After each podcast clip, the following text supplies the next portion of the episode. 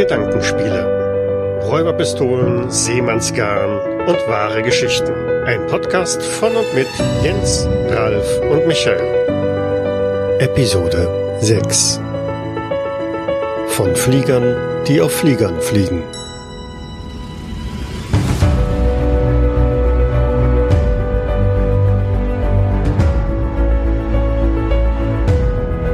Herzlich willkommen zu unserer sechsten Folge von Gedankenspiele. Mein Name ist Ralf und ich begrüße meine beiden Mitpodcaster Michael. Hallo. Und Jens. Hallo.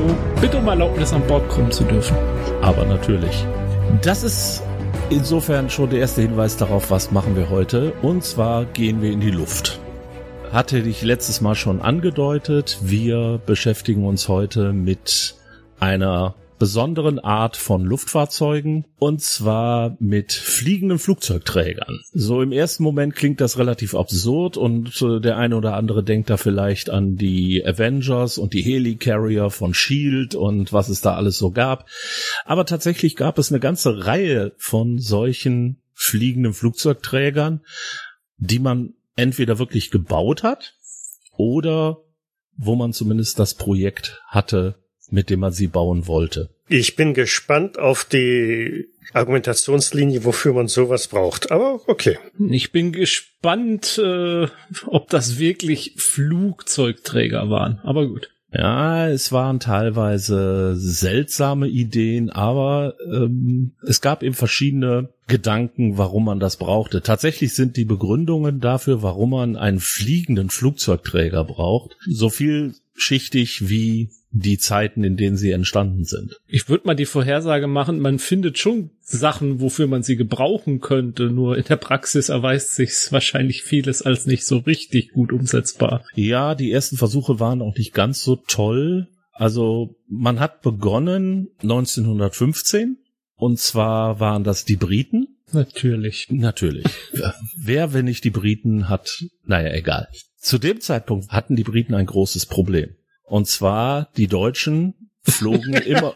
Natürlich. Wer, wenn nicht die Deutschen? Natürlich. Also die, die Briten hatten ein großes Problem. Die Deutschen. Die Deutschen.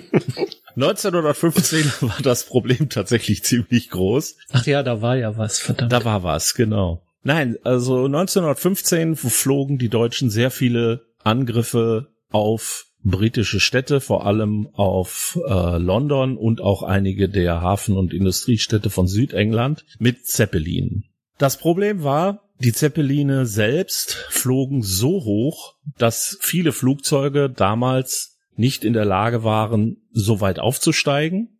Und wenn, kamen sie öfter zu spät und der Zeppelin war schon verschwunden. Also hatte irgendjemand die Idee, warum bringen wir nicht Flugzeuge mit einem Luftschiff nach oben und von dort aus haben sie einmal, brauchen sie weniger Zeit, um die Flughöhe von Zeppelin zu erreichen und sie haben auch die Chance, da überhaupt hinzukommen. Der erste Versuch war besonders lustig eigentlich, wenn man es sich so betrachtet, weil es gab eine Luftschiffklasse, die sogenannten SS-Schiffe. Ich habe keine Ahnung, wofür das stand, aber man nannte sie so. Das SS steht übrigens für Submarine Scout oder Sea Scout. Okay. Diese SS-Schiffe hatten einen Flugzeugrumpf als Gondel unten angebracht. Also kam einer auf die großartige Idee, ja Moment, wenn wir da sowieso schon ein Flugzeug drunter gehängt haben, warum lassen wir nicht mal die Flügel dran und lassen es einfach mal aufsteigen? Das Faszinierende daran war, man versuchte also, das Flugzeug zu starten und ist dabei wohl gegen das eigentliche Luftschiff geprallt. Da ging die Luft dran raus und das Ganze stürzte ab. Beide Piloten kamen um und die Versuche wurden abgebrochen. Mhm. Aber das hieß ja noch lange nicht, dass das Problem gelöst war. Es waren, gab immer noch Zeppelin-Angriffe, die waren immer noch zu weit oben. Also kam man jetzt auf eine andere Idee. Und zwar gab es ein großes Flugboot, die Felix Stowe Port Baby, und die startete 1916 versuchsweise mit einem Jäger vom Typ Bristol Scout auf der oberen Tragfläche. Das heißt, er wurde einfach auf die obere Tragfläche gestellt. Das Ding startete und konnte dann von da aus aufsteigen. Obere Tragfläche, das heißt, es war oben drauf, nicht mehr drunter wie bei dem vorherigen Modell, sondern Genau. oben auf. Hm? Genau, man hatte also einfach jetzt oben ein Flugzeug draufgestellt und es dann von da aus abfliegen lassen. Das funktionierte zwar auch, aber es war nicht möglich, das Flugzeug wieder aufzunehmen. Das heißt, es musste dann beide aus eigener Kraft wiederum landen. Und auch das erschien einem dann irgendwie als nicht besonders erfolgversprechend und wurde erneut abgebrochen. Ein weiteres Luftschiff, die Nummer 23, der Typ hieß so, startete dann ebenfalls, das war ein Jahr später, 1917, mit einigen Flugzeugen vom Typ Sopwith Camel in Trapezen unter dem Luftschiff und ließ sie in der Luft starten. Erneut war es nicht möglich, die Flugzeuge wieder aufzunehmen, aber man konnte sie wieder nach oben bringen. Die Versuche liefen sogar einigermaßen erfolgreich. Trotzdem ist das Verfahren nie wirklich in den Kampfeinsatz gegangen. Und was soll man sagen? Die Deutschen kriegten dann dieselbe Idee und nahmen sich einen Zeppelin und hängten also einen ihrer eigenen Jäger unten drunter. Und auch der wurde tatsächlich erfolgreich gestartet. Der Sinn war jetzt an dieser Stelle, dass dieser Jäger das Luftschiff vor Angriffen schützen sollte, quasi als eine Eskorte, die man im Zweifelsfall abkoppeln konnte. Mhm. Aber die konnten auch nicht wieder andocken, oder? Konnten sie auch nicht. Okay. Ich habe mich dann auch gefragt, was passiert, wenn so ein Ding dann über London zum Beispiel abgedockt wird und es wäre nie wieder zurückgekommen nach Frankreich oder wo auch Mhm. immer die Deutschen waren. Wahrscheinlich hätte der Pilot dann irgendwo mit dem Fallschirm aussteigen müssen. Aber auch da blieb es bei einem Versuch. Der war allerdings schon im Januar 1918, das heißt also kurz vor Kriegsende und weitere Versuche wurden gar nicht mehr gestartet. Zu der Zeit gab es ja auch schon die ersten normalen Flugzeugträger. Von daher könnte man denken, die Idee, ah, die kann man jetzt mal so langsam unter den Tisch fallen lassen. Aber die Engländer waren immer noch wild entschlossen und bauten unter einem ihrer Luftschiffe aus den 20er Jahren der R-33 wiederum einen Trapez, hängten wiederum ein Flugzeug dran und wollten das starten lassen. 1925 war das ein Leichtflugzeug, also kein besonders große Maschine, keine gepanzerte, keine Kampfmaschine, sondern nur ein Hummingbird, wie diese Maschine hieß. Das erste Mal in der Geschichte konnte allerdings diesmal das Flugzeug auch wieder aufgenommen werden. Das heißt, es startete und landete wieder an dem Trapez, was unter dem Luftschiff hing. Okay. Der nächste Versuch, da versuchte man jetzt einen wirklichen Jäger mal dran zu hängen, einen Gloucester Grebe, wie die sich nannten. Also ich habe Bilder davon gesehen. Das Ding sieht dermaßen bullig aus, äh, dass ich mich gefragt habe, warum man nicht ein etwas leichteres genommen hat. Aber auch den konnte man starten, aber nicht wieder auffangen. Das funktionierte nicht. Im Anschluss an diese Versuche hat man dann das Luftschiff verschrottet, weil es an vielen tragenden Teilen Materialermüdung zeigte. Ob das irgendwie mit diesen Versuchen zusammenhängt, konnte man nie so richtig klären, aber damit war die Idee für die Engländer endgültig vom Tisch. Was passiert, wenn sich die Engländer nicht mehr an etwas rantrauen? Dann lässt, lässt man die Amerikaner an etwas heran.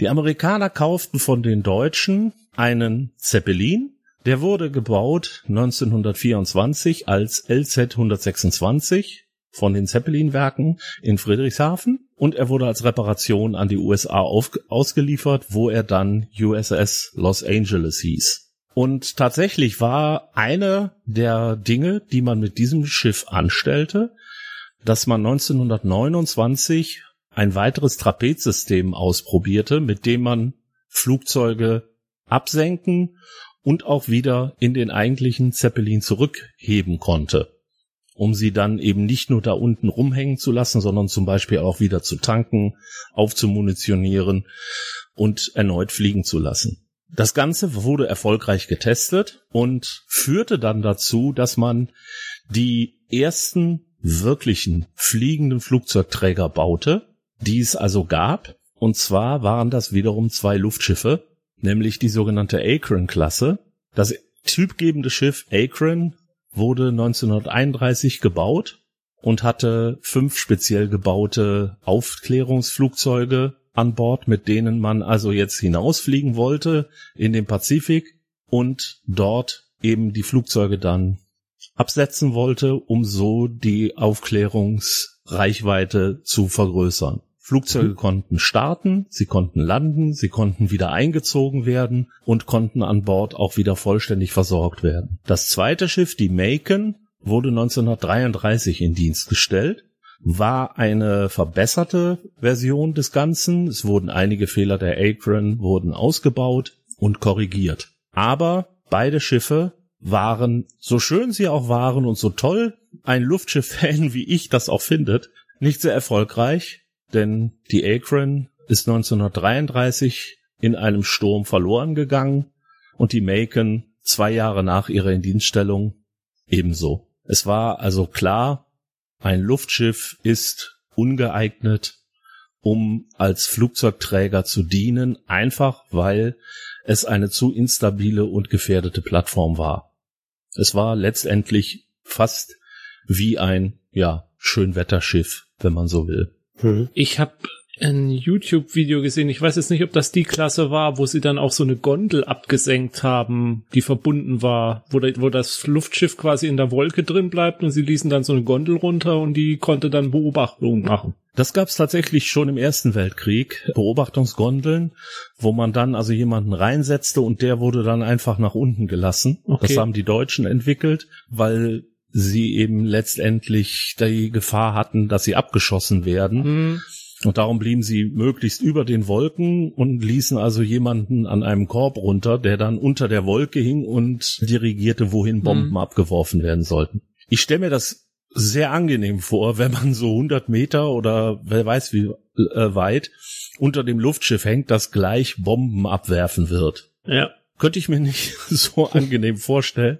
Aber das war tatsächlich eine Entwicklung, die im Ersten Weltkrieg ja. schon stattgefunden hat. Okay, ja, also ich meine, ich habe das auch mit in Zusammenhang mit den Luftschiffen, die du jetzt bist, der Akron-Klasse gehört, weil da hatten sie irgendwas berichtet, so sie hätten es da erfolgreich getestet in, in Schiffbeobachtungsübungen. Mhm. Also dass es also taktisch durchaus äh, sinnvoll war, aber dann eben das Problem, was du beschreibst, wenn dann aber das Wetter nicht mitspielt. Äh, genau. Ja. Tatsächlich haben die Amerikaner in den 30er Jahren und weit darüber hinaus äh, Luftschiffe eingesetzt, ähm, genau für solche Aufklärungszwecke und äh, haben tatsächlich die auch mit sehr viel Erfolg wirklich auch betrieben. Aber sie waren eben darauf angewiesen, eine gute Wettervorhersage zu haben, weil sonst Sturm und das Ding knallte eben aufs Meer runter. Aber es gibt da also verschiedene Geschichten von Beobachtungsluftschiffen und so weiter. Wenn man sich das wirklich mal anguckt, da gab es wirklich, gerade die Amerikaner hatten da extrem viel. Damit hatte man jetzt also den ersten fliegenden Flugzeugträger verloren und in den 30er Jahren hat aber auch noch ein anderes Land sich an einem solchen Konzept versucht und hat ein wirklich seltsam aussehendes Gefährt hervorgebracht. Das war nämlich die Sowjetunion mit dem Sveno-Projekt. Man hat einen Tupolev TB3-Bomber, das war einer der schwersten Bomber, die zu dieser Zeit existierten, genommen und hat gesagt, wenn der Bomben tragen kann, dann können wir auch Flugzeuge auf den draufpacken. Also ist man ähnlich wie bei der äh, Flugzeug im Ersten Weltkrieg äh, hingegangen und hat zwei Jagdflugzeuge oben auf die Tragflächen gesetzt. Ziel war es jetzt zu sagen, unsere Jagdflugzeuge haben eine zu geringe Reichweite, aber wenn wir ein Bomber, der mit einer höheren Reichweite eben gesegnet ist, benutzen, um sie ins Zielgebiet zu bringen, dann können wir sie dort abkoppeln und sie können unsere Bomber verteidigen. Hat auch funktioniert.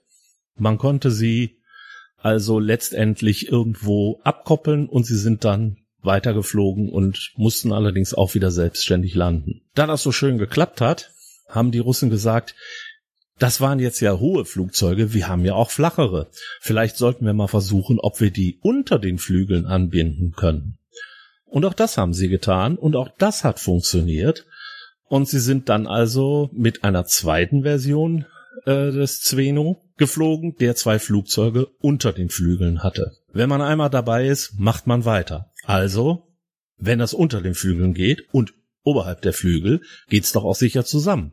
Also baute man eine dritte Variante, die hatte zwei Flugzeuge oben und zwei Flugzeuge unten und flog mit vieren. Auch das funktionierte. Und als man dann einmal in der Luft war, hat man gesagt, wenn wir jetzt noch in der Mitte ein Trapez runter machen, dann kann im Flug auch noch ein fünftes Flugzeug ankoppeln. Und auch das haben sie hinbekommen. Man hatte jetzt also einen schweren Bomber und der flog mit fünf Jagdflugzeugen durch die Gegend. Und man fand das so toll, dass man schließlich ein Modell geplant hat, das bis zu acht Flugzeuge an verschiedenen Stellen angebracht, angekoppelt oder sonst wie transportiert hat.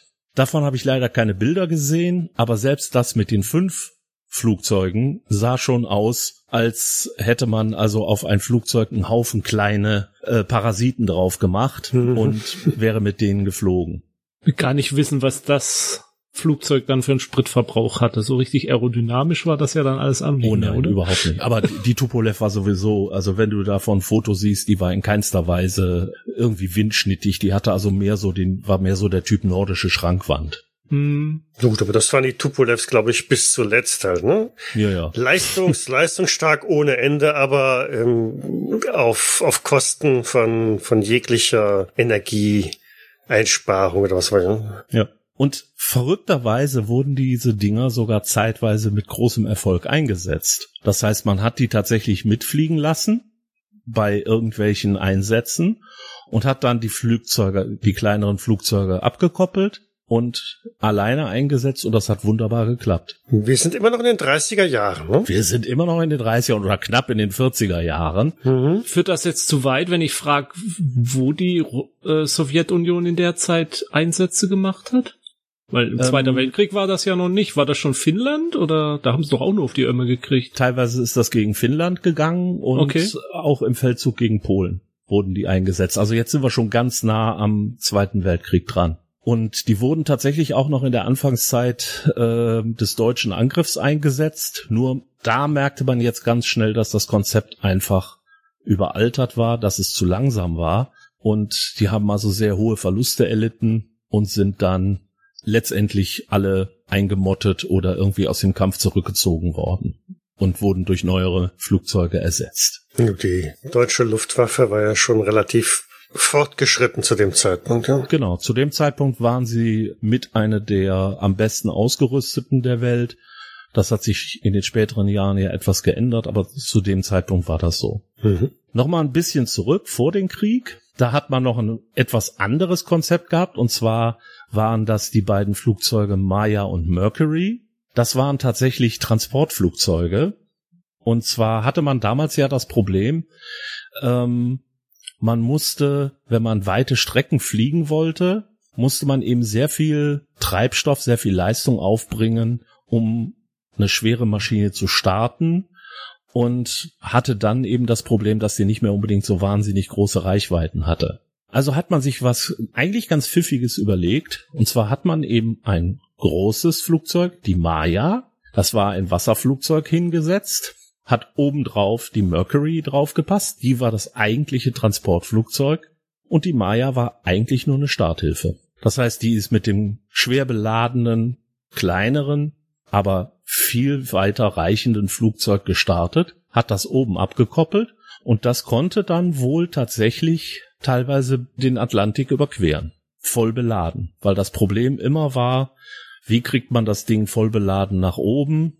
Und das hat eben dann eine andere Maschine mit ihrer Power übernommen. Und der eigentliche Flug war dann relativ leicht. Ja, der Start ist ja sehr energieraubend. Ne? Ich glaube, das genau. ist so mit einer der, der Hauptpunkte, wo viel Sprit drauf geht. Einmal in der Luft, dann segeln die ja ganz gut und brauchst nur noch die, die Horizontale zu bedienen. Das erinnert so ein bisschen wie an die, diese Schleppflugzeuge für die Segelflieger. Halt, ne? Ja, genau. Nur, das dass sie hier halt als Doppeldecker, also das eine auf dem anderen, aber das Konzept ist im Grunde genommen das gleiche. Die, den Start übernimmt ein anderes, eine andere Maschine und danach ähm, kannst du ganz normal alleine weiterfliegen. Genau. Aber so richtig Flugzeugträger ist das ja irgendwie alles noch nicht, oder? Also das sind ja alles Sachen, die man so heutzutage mit, mit, mit, also militärischen, mit Luftbetankung dann halt macht. Genau. Dann kommt dann irgendwann ein Tankflugzeug, tankt dann auf und dann hat man halt die Reichweite. Genau. Da kommen wir später noch ein bisschen zu, wenn wir also zu meinem absoluten Liebling kommen, warum der dann auch nicht gebaut wurde, abgesehen davon, dass er Schwachsinn ist. Aber auch zu dem Zeitpunkt hat man schon darüber nachgedacht, in der Luft aufzutanken, aber gab halt noch keine Maschinen, die das konnten. Mhm, Als das mhm. später möglich war, ist das Konzept natürlich auch weg, weg gewesen. Wenn man noch ein bisschen äh, weiter reingeht, gab es eben auch mal etwas komplett anderes, nämlich zum Ende des Zweiten Weltkriegs versuchten die Deutschen mit dem Projekt Mistel, ich sag mal, einen etwas anderen Schlepper zu bauen, nämlich ein Jäger schleppte einen Bomber, der unbemannt war, in die Luft, koppelte den irgendwo ab und ließ den aufs Ziel fallen. Der Bomber wurde einfach mit Bomben beladen und man hoffte, dass man damit eben großen Erfolg erzielen konnte. Man hat die zum Beispiel im Kampf um die Normandie eingesetzt, also bei der Invasion. Letztendlich wurden etwa 200 dieser Flugzeuge gebaut, aber quasi ohne jeden Erfolg. Ja, für die meisten Wunderwaffen am Ende dann. Das war auch keine Wunderwaffe, das war schon eine Verzweiflungswaffe. Ja, ja, genau. Jetzt haben wir den Krieg hinter uns und es begann also jetzt quasi der Moment gerade in den USA. Wir sind jetzt eine ganze Zeit lang nur in den USA, wo man eben ähm, Sachen baute, um Klamotten auszuprobieren, neue Technologien auszutesten und so weiter. 1946 zum Beispiel baute man die Bell X1. Das war das erste Überschallflugzeug der Geschichte. Chuck Yeager. Ja. Und das wurde tatsächlich auch aus einem anderen Flugzeug gestartet, weil man im Endeffekt nicht wusste, wie man das vom Boden starten sollte, weil es war eigentlich mehr oder weniger nur eine überdimensionierte Rakete. Und man hat die also aus der Luft gestartet, fallen lassen und dann flog sie weg. Das Ding flog tatsächlich Überschallgeschwindigkeit und ähm, war eben Vorreiter für verschiedene andere, die man gebaut hat. Und war schön orange.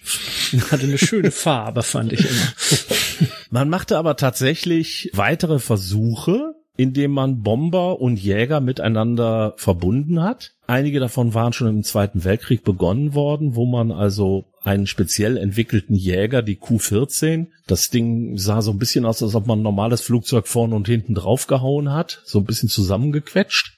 Hat man an die Flügelspitzen einer Douglas C-47, das ist der berühmte Berlin-Bomber, der Rosinenbomber, mhm. ähm, hat man da quasi an den Flügel angeflanscht. Dasselbe hat man ein bisschen später versucht, als man also mit Jetflugzeugen unterwegs war, hat man ebenfalls wiederum eine B-29, also den Japan-Bomber genommen und hat da einen Thunderjet drangehängt, also eins der ersten Düsenflugzeuge. Man hat aber schnell bemerkt, auch das gibt Probleme weil der flog irgendwann los und weil die Klammern, mit denen er festgemacht war, nicht richtig sich gelöst hatten, hat er dem Bomber mal eben die Tragfläche abgerissen.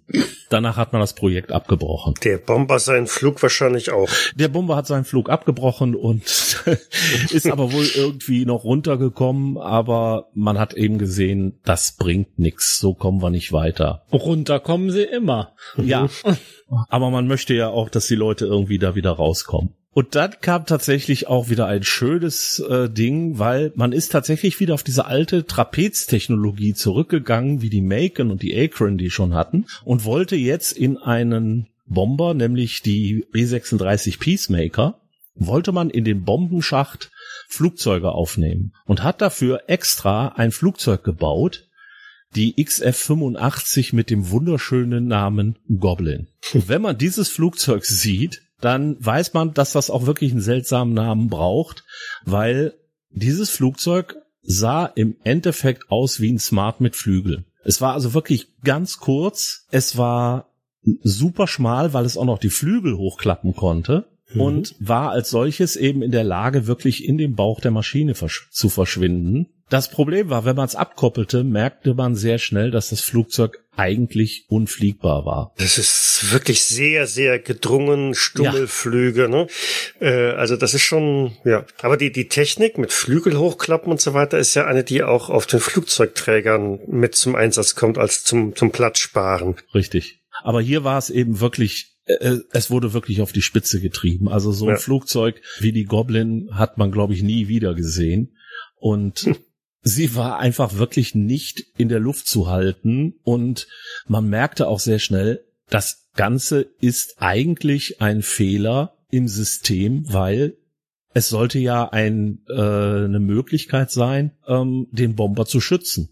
Nur dieses Flugzeug war allen anderen Jägern seiner Zeit so weit unterlegen, dass es nichts brachte. Also haben sie, hat man dann später nochmal versucht, mit dem bereits vom Projekt Tiptoe, das waren die, die mit dem an der B29 anhingen, mit dem Thunderjet dasselbe zu machen. Aber auch das hat zwar grundsätzlich geklappt, nur jetzt kam eben wirklich der Bereich, wo man gesagt hat, wir können eher die Flugzeuge in der Luft betanken und können sie damit in der Luft halten. Ich glaube, ich bin da absolut kein Experte, aber ich meine, in den 60er, 70er Jahren und so, da hat ja dann die, die Kampfflieger-Jets, die, die technologische Entwicklung, die hat ja solche Sprünge gemacht, da konnte so ein Kram einfach nicht mehr mithalten, der, der Kompromisse eingehen musste. Ja, tatsächlich sind wir jetzt immer noch in den 40er Jahren. Also, wir sind immer noch Ende der 40er. Wir haben noch nicht mal den Koreakrieg. Okay. Also da hat man immer noch gedacht, das wird was. Im Koreakrieg hat man dann gemerkt, man braucht wirklich überlegene, schnelle Jäger und äh, die sollte man in der Luft halten. Und so kam es dann also dazu, dass man sich eher wirklich um Lufttanker und ähnliches gekümmert hat. Das nächste, wo man dann von sowas ähnlichem sprechen konnte, wie einem ja Flugzeugträger, waren äh, wiederum Bomber, nämlich in diesem Fall die B-52, also einer der Bomber, von dem man bestimmt schon mal gehört hat. Und wenn es nur mhm. von der Band B-52s ist, die sogenannte Stratofortress. Und die hat die North American X-15 getragen. Wiederum ein Experimentalflugzeug, mit dem man also Höchstgeschwindigkeiten ausprobieren wollte, gucken, wie sich Materialien anfühlen und wie man auch in fast bis in den Weltraum kommen konnte. Also das war wirklich das erste Fluggerät, die X-15, die äh, von amerikanischer Seite aus die Atmosphäre verlassen hat. Die ist designtechnisch auch schon ganz anders. Ne? Also ja. wenn man die Bilder sieht, das ist schon wirklich ein, ein Jäger, eine Rakete, ähm, so, so, so ein Mix. Sie war aber wirklich einfach nur ein Experimentalflugzeug und wurde halt nur letztendlich von einem Flugzeug eben von besagter B-52 nach oben getragen. Mhm. So, und dann, jetzt machen wir einen Sprung von etwa zehn Jahren in die späten 60er. Da gab's nämlich meinen absoluten Liebling. Das ist die Lockheed CL 1201. Das war ein wirklicher Flugzeugträger in der Luft. Und es war ein völlig absurdes Konzept, weil man beschloss, wir wollen einen Flugzeugträger haben, also ein Flugzeug, das immer in der Luft bleiben kann. Es sollte überall schnell in den Einsatz gehen können, sollte dort eben seine äh, Flugzeuge absetzen können, sollte sie auch wieder an Bord nehmen können, sollte sie eben entsprechend reparieren und ähm, aufmunitionieren und so weiter, so dass man ständig überall schnell im Einsatz sein konnte. Und da entwickelte man folgendes Konzept. Wir bauen ein Flugzeug mit einer Spannweite von 340 Metern, einer Besatzung von 845 Mann, ja. das auf seinen beiden Tragflächen 22 Jäger tragen sollte, die von da starten sollten und da auch wieder landen sollten. Muss sich ja lohnen, ja. Genau. In einem internen äh, Dock also in dem eigentlichen Flugzeugkörper,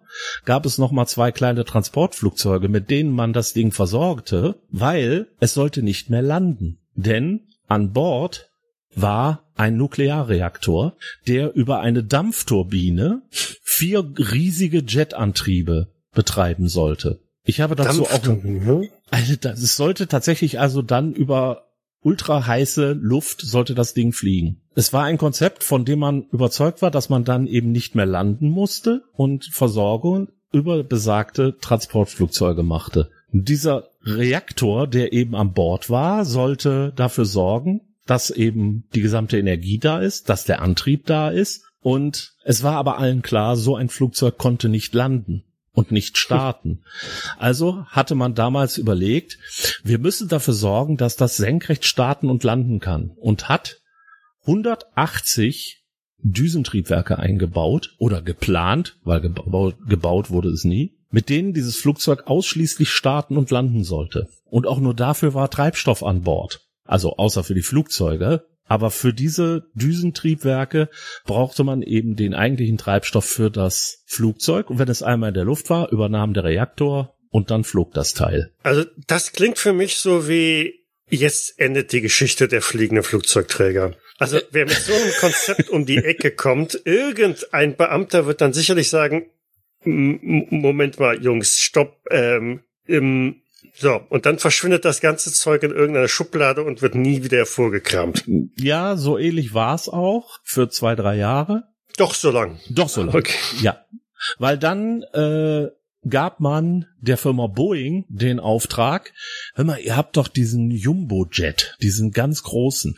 Könnt ihr den nicht so umbauen, dass ihr da drin Flugzeuge tragen könnt? Ja, und dann ist Boeing hingegangen und hat begonnen, eine umgebaute 747, also den Jumbo-Jet, zu planen der sollte zehn speziell gebaute sogenannte Microfighter an Bord haben. Ach, da sind sie wieder. Ja, die waren allerdings wohl etwas anders als der Goblin. Ich habe leider keine Bilder von denen gefunden. Die sind auch nie gebaut worden. Aber ich habe auch keine Konstruktionszeichnungen gesehen. Aber sie waren eben auch zusammenfaltbar und äh, es wurden praktisch auf der oberen Ebene der äh, 747 wurden acht Stück aufbewahrt und unten gab es zwei Hangars.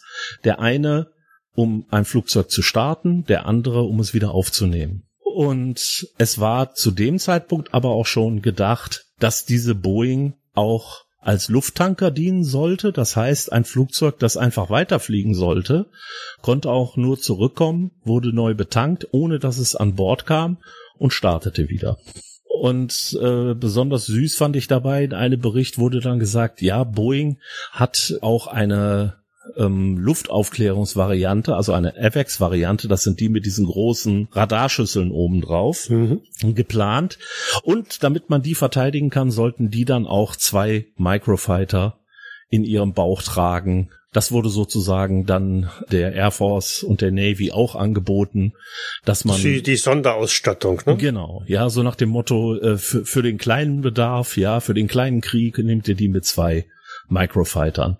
Mhm. Das Ganze ist wohl tatsächlich bis zu einer vollständigen Planung gekommen, wurde dann aber aus äh, finanziellen Gründen gekappt weil frühe 70er, wir erinnern uns, Ölkrise und das Ganze, es wurde alles sehr, sehr teuer und da hat man gesagt, nee, das bringt nichts.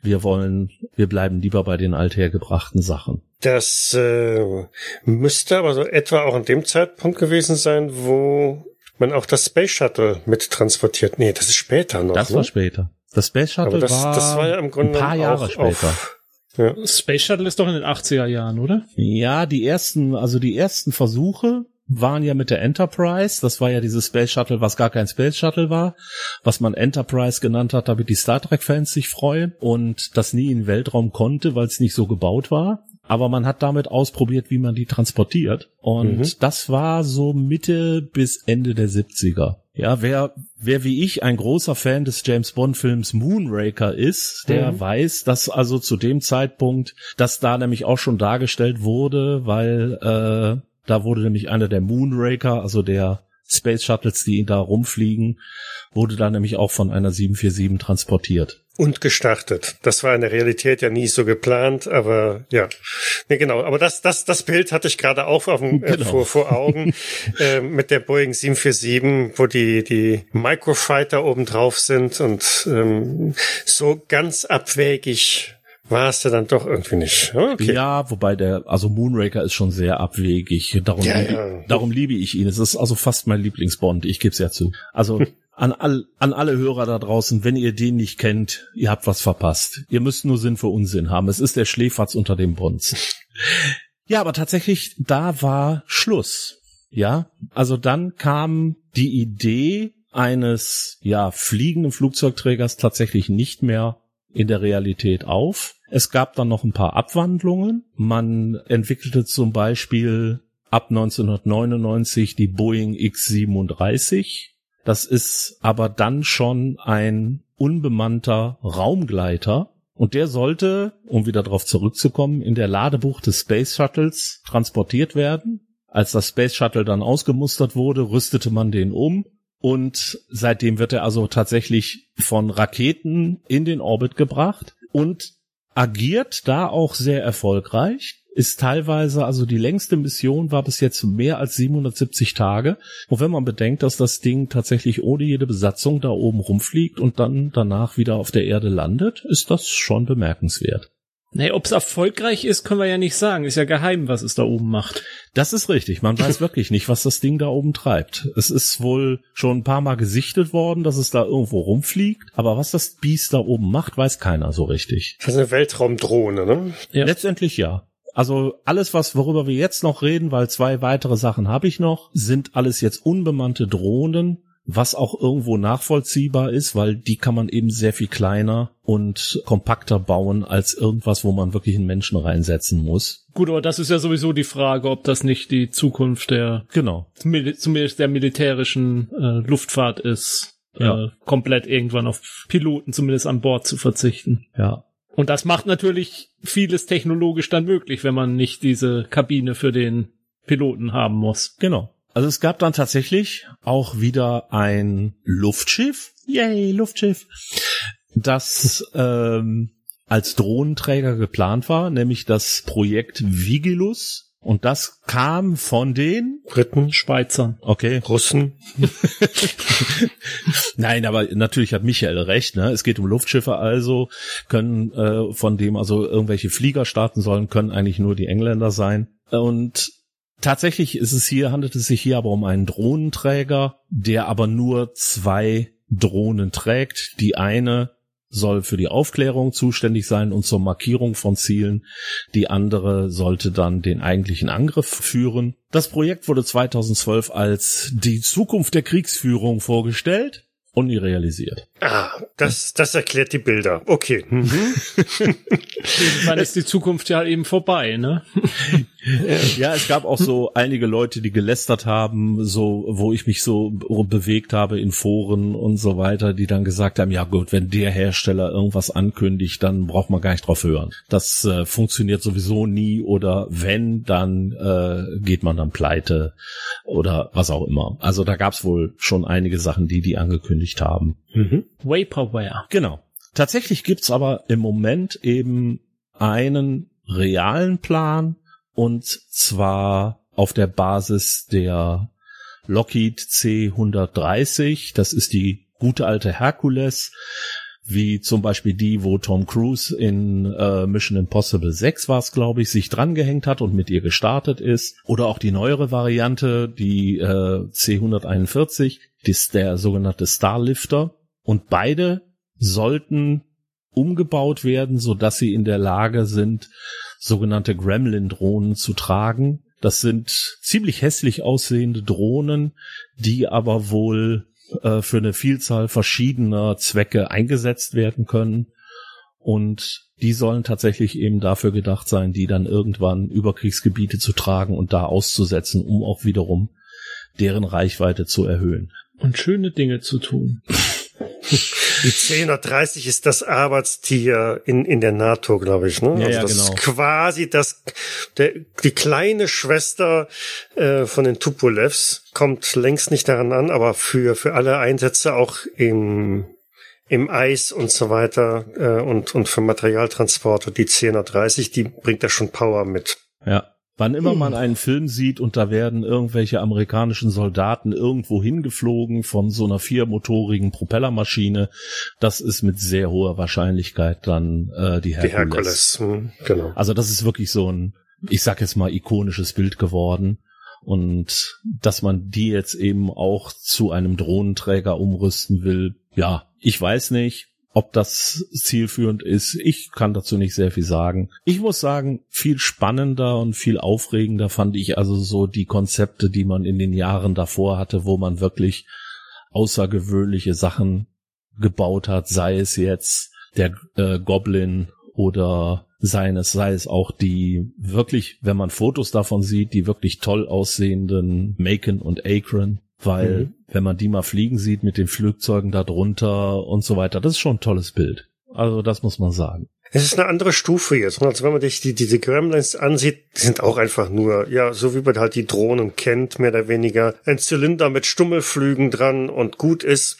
Und ja, wie du schon sagst, die, die, die Herkules ist jetzt in dem Sinne nichts Besonderes mehr. Man hat einfach eine Maschine genommen, die schon existiert. Genau. Und zweckentfremdet die halt für irgendein neues Konzept, was ja auch nicht verkehrt ist. Aber ja, es ist nicht so spektakulär wie ein Flugzeug, das unter oder auf einem Luftschiff dann montiert ist. Genau. Aber also ich muss sagen, ich finde, also wenn man wenn man halt den Vergleich zur äh, äh, zu, zur Seefahrt dann zieht und da jetzt einen Vergleich mit Flugzeugträgern, dann finde ich, ist keins der Beispiele ein richtiger Flugzeugträger, außer vielleicht der geplanten Lockheed, weil das andere sind alles eher Beiboote. Also wenn man jetzt den Vergleich zum zur, zur, zur Seefahrt nimmt, dann ist das, äh, wenn da so zwei Schiff äh, Flugzeuge dabei sind, das ist wie wenn ein Schiff Beiboote hat, die es aussetzen kann und die dann wieder zurückkommen. Und Flugzeugträger ist ja schon nochmal was ganz anderes von von der von der Mächtigkeit und der militärischen Schlagkraft, die es repräsentiert. Ja, da müssen wir tatsächlich dann in den fiktiven Bereich gehen. Habe ich ja am Mhm. Anfang schon mal kurz angesprochen. Die wohl bekanntesten sind jetzt nach den Marvel-Filmen eben die Helicarrier von Shield. E Ja, wir wissen ja, Shield, die strategische Heimat, Intervention, Einsatz und Logistikdivision. Und Heilhydra. genau, Heil Hydra, das war was anderes. Das waren die Nee, Bösen. nee, nee, das ist Dachte, Shield. das, das ähm, Vor allem mit den Flugzeugträgern. Auf jeden Fall diese Helicarrier interessant auch wieder, warum hat man sie gebaut? Und die Begründung im Universum von Marvel ist tatsächlich, das Hauptquartier von Shield sollte nicht irgendwo in einem bestimmten Land liegen oder auf irgendeinem Ort auf der Erde, weil man rechnete damit, dass zum Beispiel Organisationen wie Hydra es angreifen würden und dann hätte man Zivilisten gefährdet. Also hat man kurzerhand solche Helicarrier gebaut, die eben tatsächlich aussehen wie Flugzeugträger, an die man an den Seiten äh, vier riesige Turbinen angebaut hat. Ich habe dazu mal ein Video gesehen, warum diese Konstruktion völliger Schwachsinn ist und nicht funktionieren kann. Also selbst wenn man davon ausgeht, dass sie fliegen könnte, wäre sie völliger Irrsinn. Aber hey, es sieht cool aus. Da muss man zugeben. Ist es nicht sogar auch ein richtiger, also es kannst nicht auch als Schiff auf dem Wasser fahren? Ist es nicht so Ja, sogar ja. im Avengers, dass es dann erst so aussieht, als wäre es nur ein, nur ein Genau. Flugzeugträger? Und dann machen sie nämlich und fahren an der Seite diese riesigen, ja, Propeller sind's dann im Mhm. Endeffekt ja, ne? Und damit steigen sie dann auf. Ja. Und im Marvel-Universum gibt es tatsächlich, ich weiß nicht mehr genau wie viele, aber Da hat glaub, jeder eins. So ungefähr. Ich kann mich an, ich habe vor Jahren mal irgendwelche Miss Marvel Comics gelesen oder so, da hatte sie dann auch einen eigenen Flugzeugträger irgendwie und äh, da hat, wie gesagt, ich glaube, die gibt's im Dutzend billiger da. Also es äh, in dem, was ich gelesen habe, äh, stehen also über 20 werden aufgezählt Hm. mit den äh, verschiedensten Namen und auch Einsatzbereichen, warum sie also eingesetzt wurden und so weiter. Das ist schon wirklich, das ist ein Flugzeug, ein fliegender Flugzeugträger, das muss man so sagen. Er ist zwar kompletter Irrsinn, aber er macht Spaß. Ähnlich ist das bei dem Film Sky Captain and the World of Tomorrow. Auch da hat die Royal Navy fliegende Flugzeugträger.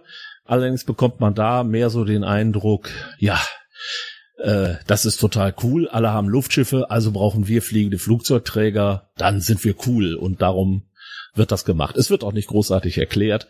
Sie sehen cool aus und man kann eben davon starten und wieder landen. Und sie sehen tatsächlich auch aus wie fliegende Flugzeugträger der damaligen Zeit. Das Ganze spielt ja in so einer Dieselpunk-Welt. Ist übrigens ein sehr seltsamer Film für die, die den nicht kennen. Auch eine Empfehlung, wenn man also was Seltsames sehen will. Und bekannt bei einigen, ich zumindest hatte die Serie mal gesehen. Es gab mal eine Serie Captain Scarlet und die Mysterons.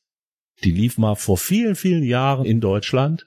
Die gab's zweimal, nämlich einmal die alte Serie aus den 60ern und eine spätere Neuverfilmung. Beides sind Puppenserien tatsächlich. Und die hatten in der ersten Serie die Cloud Base und in der zweiten Serie die sogenannte Sky Base sahen anders aus, waren aber im Endeffekt tatsächlich eine Art schwebende Städte oder schwebende Kampfplattformen, von denen aus man Jäger starten konnte.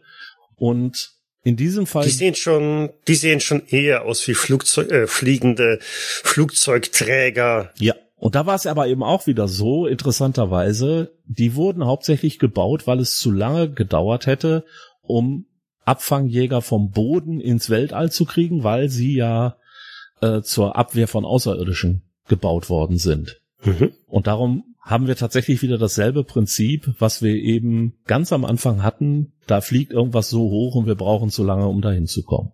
Beide Sachen sind halt in dieser Serie einer der Haupt äh, Stützpunkte der Guten und äh, ja, sie sehen schön aus und äh, erfüllen eben in der Serie ihren Zweck. Vielleicht noch mal eine kleine Erwähnung so am Rande, um die Absurditäten noch auf die Spitze zu treiben. Es gab auch verschiedene Versuche, Flugzeuge auf Unterseebooten anzubringen. Die wohl härteste waren die I-400 der Japaner, die also dafür gedacht waren, einmal quer durch den Pazifik zu fahren, vor der amerikanischen Küste aufzutauchen.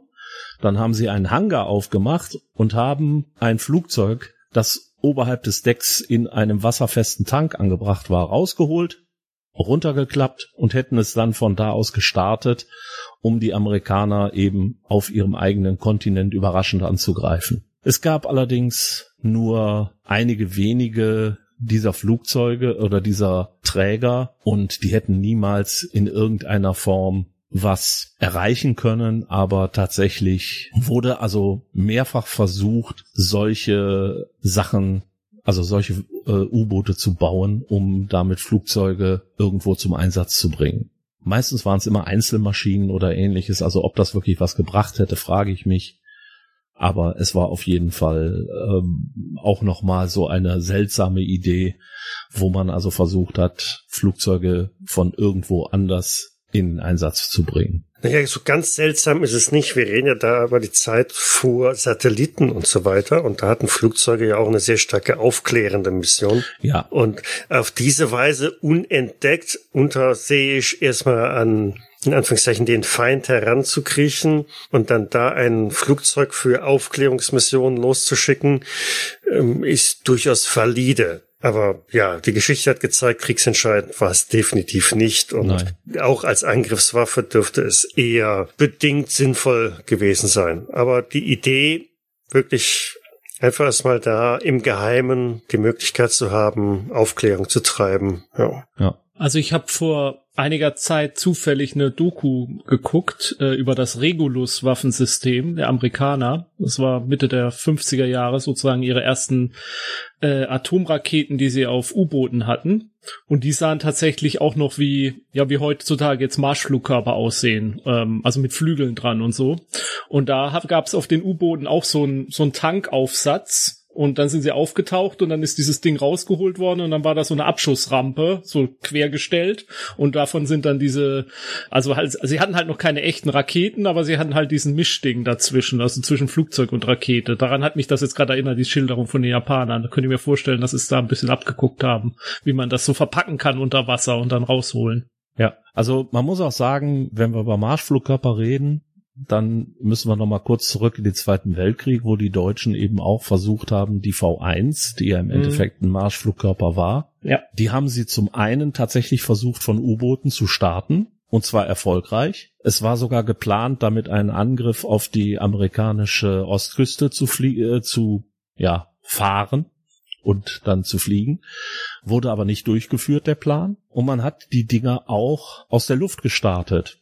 Also man hat sie an irgendwelche Jagdflugzeuge gehängt und hat sie von da aus dann gestartet. Und auch die Amerikaner waren Jahre später der Meinung, es wäre eine gute Idee, einen Jumbojet, wir hatten ihn vorhin schon mal, umzubauen, so dass er eine Interkontinentalrakete abfeuern konnte. Ich habe keine Ahnung, was passiert wäre, wenn ich aus einem fliegenden Jumbojet eine Rakete abschieße, aber ich kann mir vorstellen, dass es unschön geworden wäre. Aber auch solche Versuche sind gemacht worden. Ein kurzer äh, Nachtrag noch, und zwar zu den fliegenden Tankern. Erste Versuche, Flugzeuge in der Luft zu betanken, wurden tatsächlich schon 1923 gemacht, waren auch erfolgreich, aber man hatte eben häufig das Problem, dass man die Tanker eben auch nicht lange genug in der Luft halten konnte. Das ging also dann erst sehr viel später und wurde auch dann erst wirklich relevant. Also ja, die, die Relation zwischen Betankungsmenge und äh, Betankungszeit und Aufwand hat am Anfang natürlich nie gepasst. Ne? Das heißt, du hast so viel Zeit gebraucht, um das neue das Flugzeug zu betanken, dass gefühlt die Hälfte des Spritz, den du da übernommen hast, dann allein für diesen Vorgang schon wieder draufgegangen ist. Es gibt da übrigens äh, vor, oh, weiß ich gar nicht mehr, ich muss nachgucken, wann der gelaufen ist, gab es mal einen äh,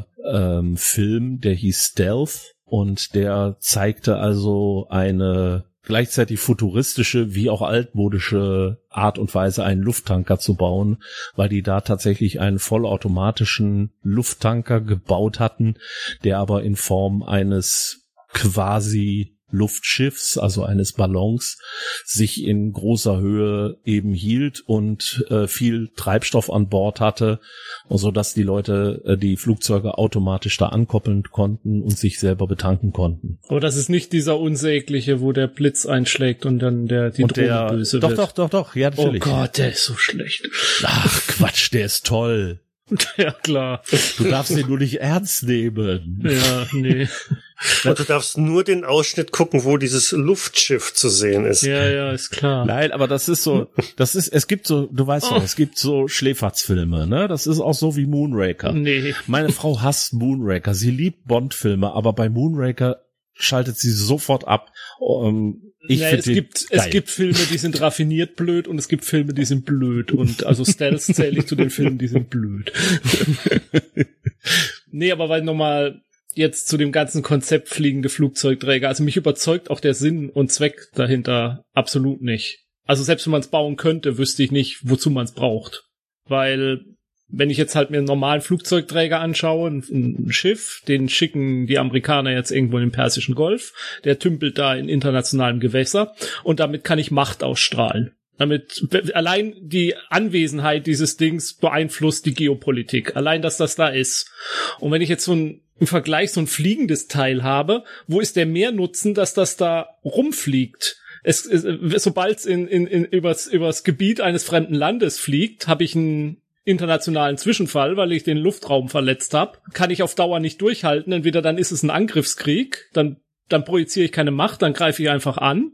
Dann hat das keinen Nutzen, dass das Di- Ding da oben rumschwebt und äh, gefährdet ist.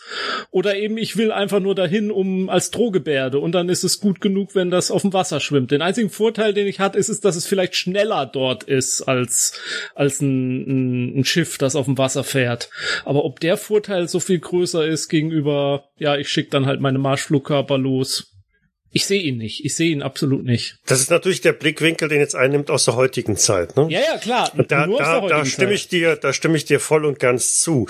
Betrachtet man die Historie und die, die Tatsache, dass du halt unheimlich viel Energie und Kraft aufwenden musst, um ein Flugzeug erstmal in die Luft zu bekommen, macht das für die damalige Zeit durchaus Sinn, zu sagen, so, ähm, wir bringen das Flugzeug nach oben. Oben wird es dann erstmal wieder aufgetankt oder der Startvorgang wird durch eine spezielle Vorrichtung, wie zum Beispiel diesen Flugzeugträger, übernommen. Und dann haben wir die volle Reichweite, die volle Leistung dieses Flugzeugs von da oben aus, ohne die, die initiale, den initialen Aufwand dazu treiben. Aber klar, für die heutige Zeit mh, fragwürdig. Na, beziehungsweise für die heutige Zeit bist du dann irgendwo, dass man dieses Drohnenträger dann hat, mit dem man halt vieles machen kann, Genau. wo man dann sagt, okay, ja, so eine Drohne kann ich leichter auch wieder landen und wenn sie verloren geht und ich kann sie nicht äh, zurückholen, ist jetzt auch nicht so schlimm, ist halt Kosten, Hm. aber keine Menschenleben, keine ei- von den eigenen Soldaten gefährdet. Äh, was Drohnen an Menschenleben anrichten, darüber wollen wir lieber mal gar nicht reden. Aber nehmen wir mal das erfolgreichste Konzept, was wir überhaupt in dem ganzen Bereich hatten. Das waren die beiden Flugzeugträger, also die Luftschiffe der Amerikaner Anfang der 30er, die Akron und die Macon. Wofür hat man sie gebaut? Damit man eine weitere Strecke abfliegen kann und aufklären kann. Nach heutigen Maßstäben vollkommen irrelevant, weil Aufklärung erfolgt heute im Großen und Ganzen entweder über Satelliten oder über Flugzeuge wie die schon erwähnten AVAX. Das heißt, ich brauche so etwas heute gar nicht mehr. Und als Flugzeug in unserer Erdatmosphäre nicht. Bedenkt man allerdings äh, die, die Strategien, die gefahren werden, um ähm, zum Mars zu kommen und so weiter, dann sind genau die Konzepte wieder da. Wir bringen erstmal ein paar Sachen bis zur ISS oder jedenfalls zum Mond mit, mit mehreren kurzen Flügen und von da aus starten wir dann die, ja, die, die, die nächste Etappe und sparen auch auf diese Weise wieder die initialen, den initialen Energieaufwand, den man benötigt, um ein gewaltiges, ähm, eine gewaltige Rakete, natürlich in diesem Fall Raumschiff, in Bewegung zu setzen. Ja, ja. definitiv, aber ich finde es es ist halt der Begriff Flugzeugträger. Es ist nicht, da, ja. dann, nachdem ist auch ein, dann ist auch der das Autoshuttle mit der auf, auf den Gleisen äh, ist ja auch sowas dann in die Richtung. Ich pack das Auto auf der, den Zug, fahre die Autos dahin und da fahren die Autos dann halt los. Das ist ja, es sind eher so Trägersysteme mhm. einfach mhm. und die haben absolut ihren Nutzen ähm, ich allein die Mondlandung war ja auch schon quasi, äh, da landet die Fähre dann unten, das äh, Kommandomodul bleibt im Orbit und nachher dockt die Fähre wieder oben an und dann fliegen sie wieder zurück. F vom Prinzip her ja, aber es ist halt nicht dieses dieses geile, was du halt bei Marvel und äh, Sky Captain und und was weiß ich auch hast, so, dieses geile dieses Flugzeugträgers, dieses Riesendings, was da am Himmel hängt und das ich glaube halt einfach in der Realität hat's in der Realität hat nichts zu suchen, in der Fantasie ist es richtig cool und gut aufgehoben. Das auf jeden Fall. Vielleicht war das ein gutes Stichwort gerade. Wollte ich gerade sagen, wo wir von Fantasie reden.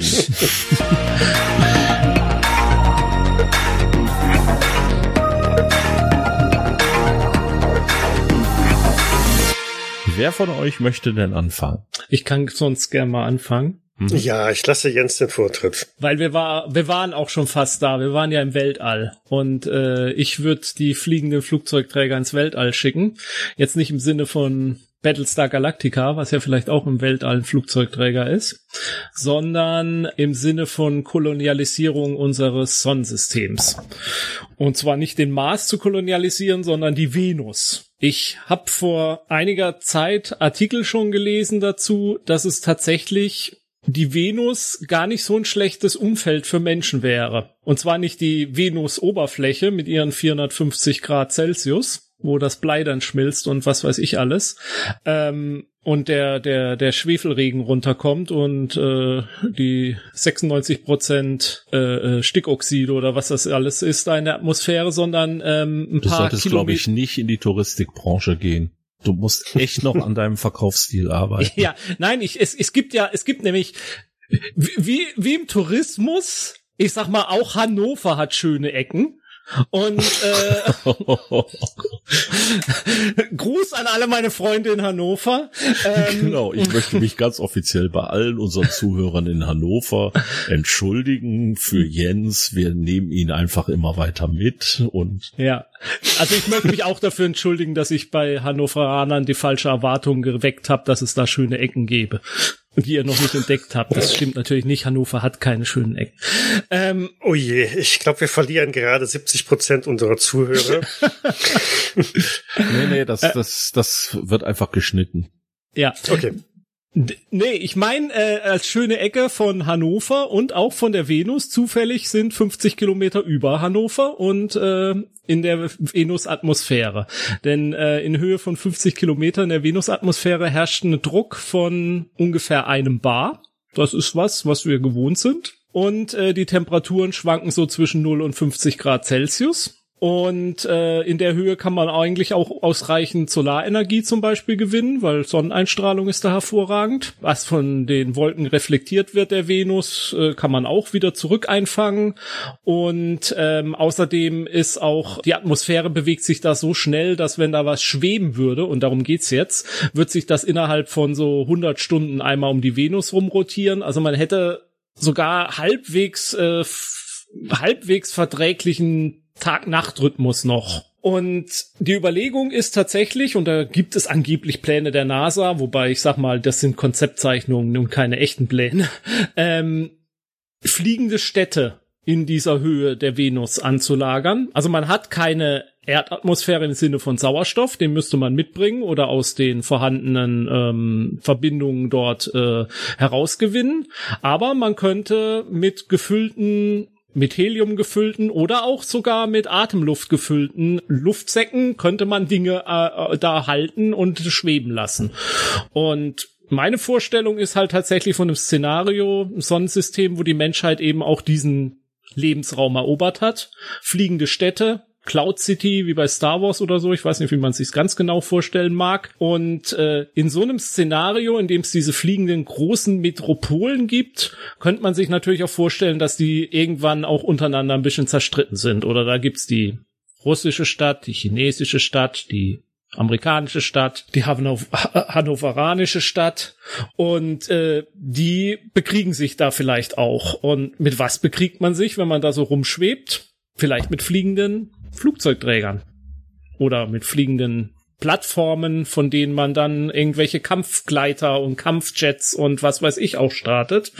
Und das wäre so ein Szenario, was ich mir zu fliegenden Flugzeugträgern ausdecken würde. Ich habe da jetzt nichts Spezielles im Sinn, wie die Abenteuer gestaltet wären oder so, aber ähm, das nur ein Teil eines Sonnensystems ist, das man bespielt und sozusagen auf der Venus eben äh, die Verhältnisse so sind. Wo das wohl auch möglich ist, ist auf dem Saturn. Da gibt's auch äh, in der gewisser Höhe des Saturns gibt es auch äh, die Möglichkeit, solche schwebenden Städte zu haben und auch die Lebensbedingungen so halbwegs erträglich werden. Da werden die Temperaturen wohl ein bisschen niedriger, da müsste man mehr mit Isolation und so arbeiten.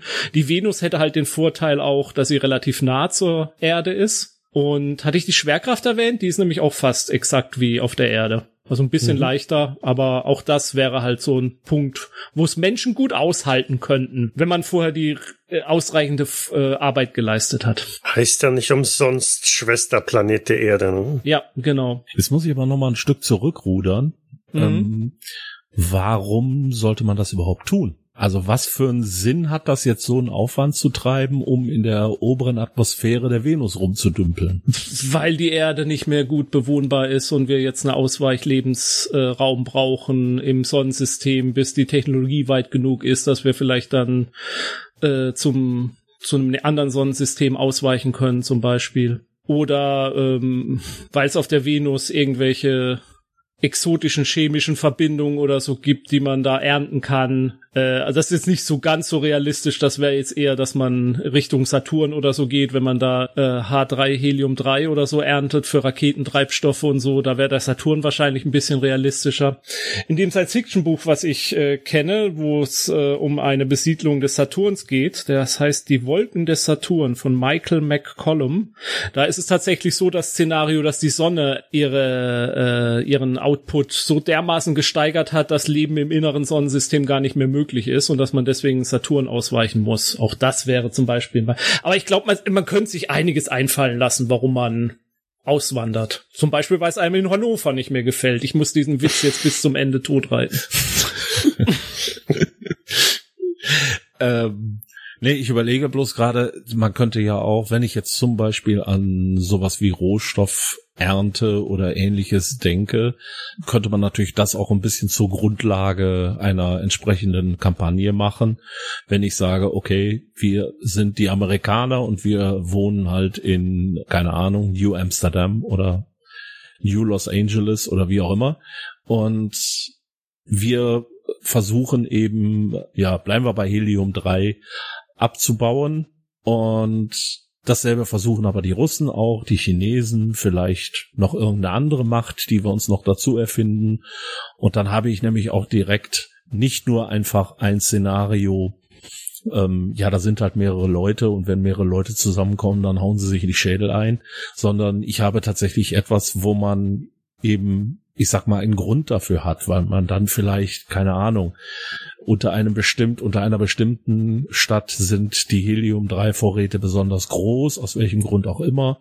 Und jetzt will man diese Stadt ausschalten, damit man die selber erobern kann, oder sie muss einen schrecklichen Unfall erleiden, um in die Atmosphäre zu stürzen oder ähnliches.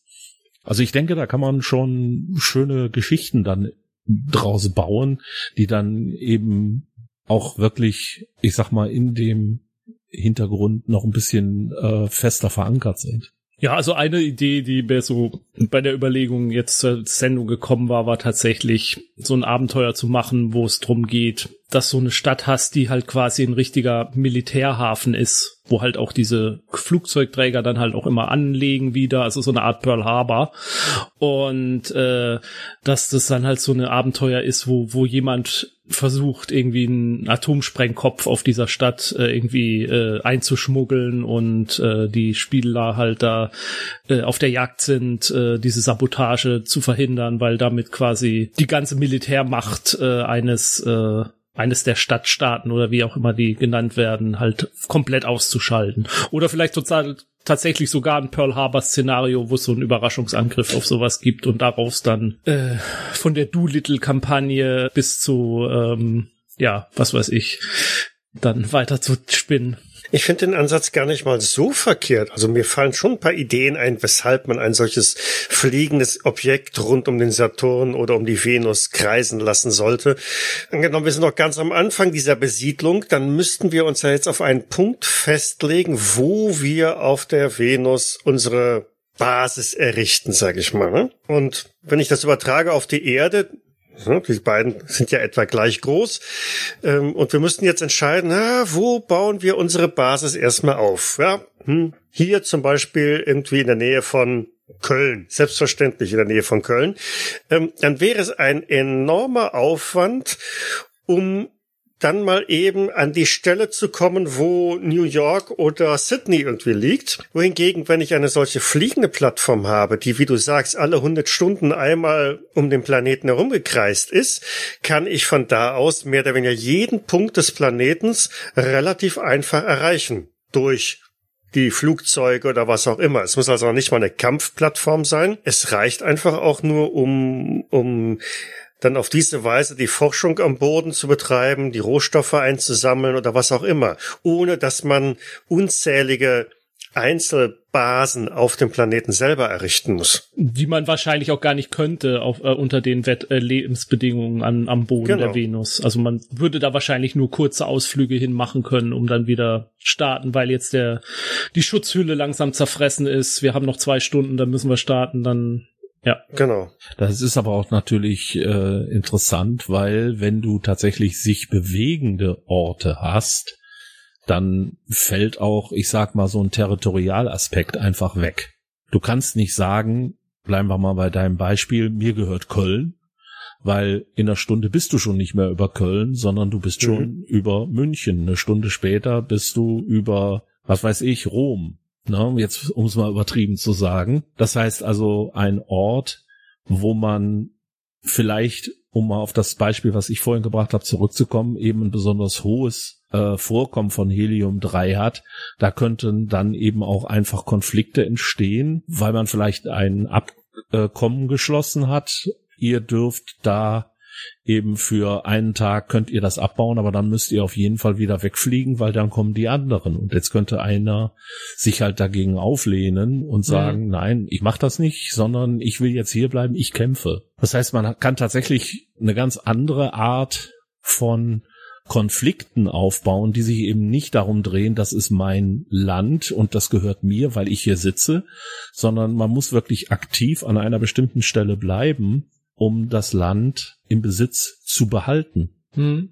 Also in dem besagten Buch über den Saturn ist es tatsächlich so, dass diese, das ist so ein bisschen an die Stadtstaaten in, im alten Griechenland dann angelegt. Also die Einheiten, die politischen, die es da gibt. Da gibt's dann halt so eine Art Sparta und so eine Art Athen und so. Und das können wir halt auch gut in so einem Szenario vorstellen, äh, mhm. äh, dass sich das dann halt äh, als Polis versteht irgendwie und jede so eine klein wenig andere Philosophie auch verfolgt. Mhm. Spannend. Ich glaube, da könnte man wirklich nachher viel rausholen, wenn man das noch ein bisschen weiter denkt. Vielleicht haben die auch gar keine Verbindung mehr zu ihrem, ja, zu ihrem ursprünglichen Heimatland, weil es dürfte ja auch schwierig sein, äh, was weiß ich, Kontakt mit den USA, Russland oder so zu halten, dann sind das zwar immer noch die Russen oder die Amis, die dann da auf ihrer Station hängen, aber die haben inzwischen eine ganz eigene Kultur entwickelt, die nur noch rudimentär von dem beeinflusst ist, was man eben noch weiß, weil vielleicht sind die schon so lange da, dass die Venusier eigentlich gar nicht mehr wissen, was auf der Erde wirklich abgeht, wie ihr Land wirklich aussieht. Sie liefern einfach nur hin und wieder ihre Sachen ab an die Raumschiffe, die vorbeikommen, aber man hat kaum noch Kontakt mit denen. Mhm. Dann kann man ja. wirklich ganz eigene Zivilisationen aufbauen. Das klingt für mich jetzt erstmal total spannend. Oder man baut das so äh, ähm, Space 18, wie viel? 85? Nee, 89. 89. 89. Hm. Statt venusischem äh, Flugholz gibt's dann halt doch die echte Venus, wie wir sie kennen, aber mit den fliegenden Städten drüber. Mhm. Mit Sauriern? Äh, Flugsaurier vielleicht. ja, fliegende Städte. Vielleicht äh, hake ich jetzt mal ein. Und zwar ähm, nehme ich jetzt nochmal unser, unser Lockheed CL 1201. Dieses, wie lang war das? 340 Meter lange Ding, das niemals gebaut worden ist, aber Ewigkeit in der Luft bleiben sollte.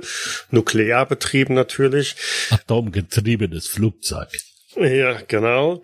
Und das packe ich mal in so eine, eine Cyberpunk, Cyberpunk-Region äh, rein.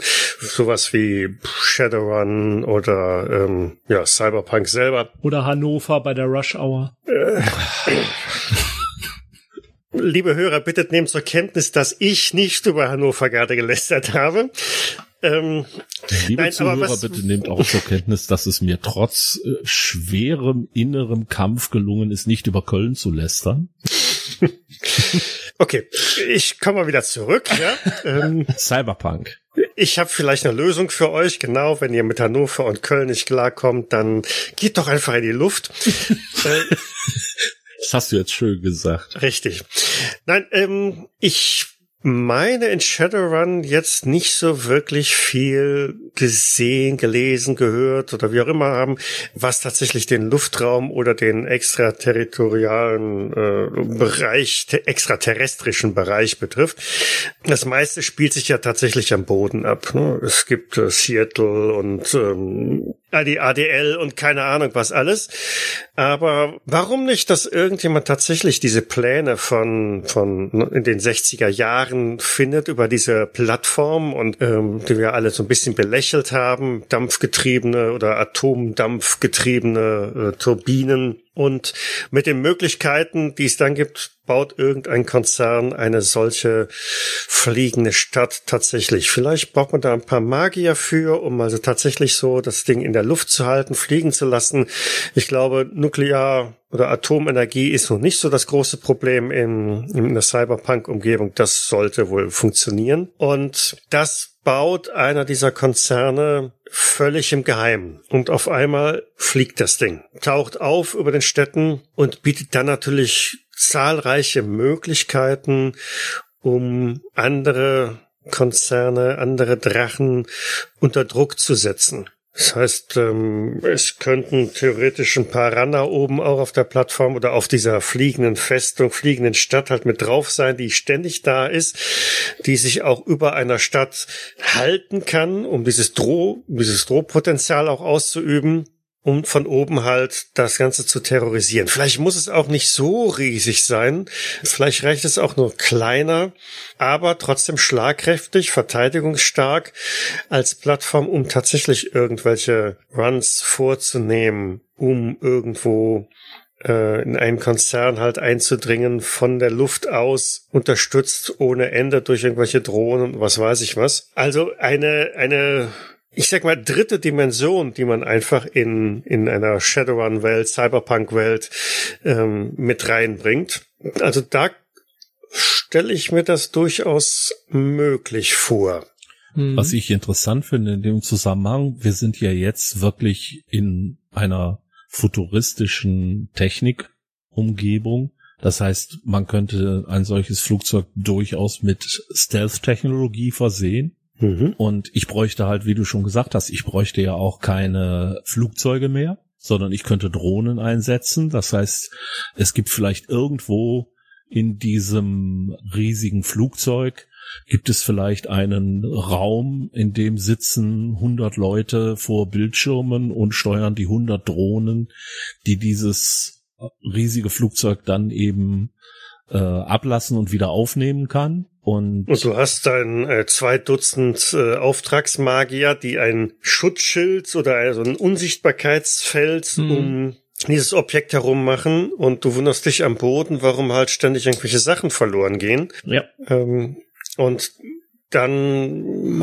fängt da gegebenenfalls ein Abenteuerplot an, nämlich zu ermitteln, wo oder wo geht das Zeug hin, was passiert da?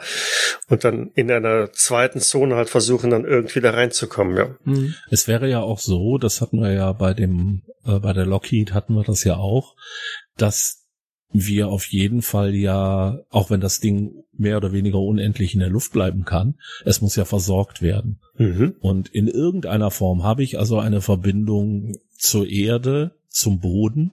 Ob das jetzt äh, wie bei der Lockheed damals durch äh, Transport Flugzeuge ist, die eben auch von dem Ganzen aus starten, ob ich das mit magischer Teleportation, Toren oder was auch immer mache. Ich habe immer eine Möglichkeit an Bord dieses Flugzeugträgers zu kommen. Genau. Und auch eine, eine, ein, ein Zwang, ein Muss. Genau. Ne? Also es, äh, du, du kannst da oben halt nicht ohne Ende äh, Pflanzen irgendwie kultivieren oder irgendwas. Du musst irgendwann wieder was von der, von der Erde hochholen. Ja. Naja, oder einfach die Besatzung wird mal ausgetauscht zwischendurch. Oder das, ja. Und ähm, äh, ganz kurz nur, also in der Shadowrun-Welt gibt's durchaus äh, Raumstationen und äh, im Low, Low, Orbit und alles mögliche. Also das Dings, aber ähm, okay. das nur jetzt am Rande erwähnt, be bevor mhm. da, bevor die Leute mit Hannover aufregen, sich fertig sind und sich dann darüber aufregen. Ähm, aber äh, ich fände auch als, als Ziel für so ein, also als, als großes Ziel für so ein Run auch. Also das fängt ja dann tatsächlich damit an, im Kleinen, wie kommen wir da überhaupt hin? Da muss man irgendwie so eine Bodenstation irgendwie sich, sich reinkommen, reinhacken, dann in, in irgendwelchen Transportkisten mit Vorräten verstecken, um überhaupt da erstmal hochzukommen.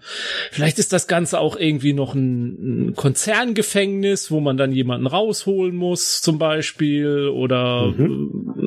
Ja, also das nur ein Beispiel, da gibt's ja tausend andere noch. Aber ja, finde ich cool. Finde ich cool.